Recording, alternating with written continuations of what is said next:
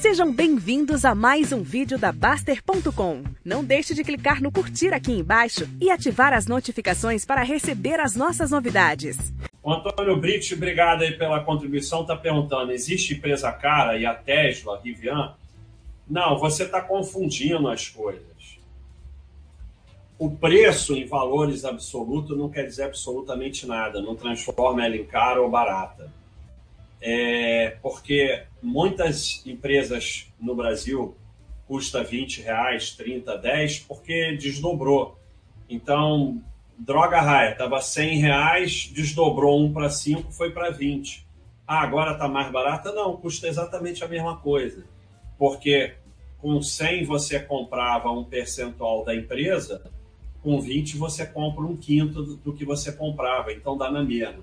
Nos Estados Unidos, eles usam menos o desdobramento. Então, tem empresas que uma ação custa 3 mil dólares e tal. Mas isso não quer dizer que seja caro ou barata, não faz a menor diferença. Mas, assim, eu já resolvi isso nos Estados Unidos de uma forma muito simples. Eu simplesmente ignoro. Não tem que ter empresa nenhuma, não faz a menor diferença se você diversifica.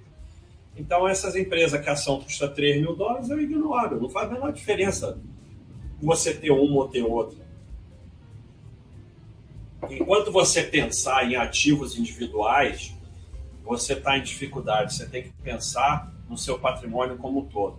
Agora, cara e barata naquele sentido de sardinha, de o preço tá caro ou barato, a cotação tá caro ou barata, sardinice total. Se alguém soubesse isso, estava bilionário. Limitless, baixa, você sempre fala que não sai de empresa, mas se você perceber que a empresa não está indo bem, mesmo assim você não vende? Não, porque vocês perceberam que a TOTUS não estava indo bem. Venderam, ela voltou. É... Natura não estava indo bem, venderam, ela voltou. Eternite faliu, venderam, ela voltou. Então, eu não tenho capacidade de fazer essa análise. Se eu tivesse, eu estava bilionário.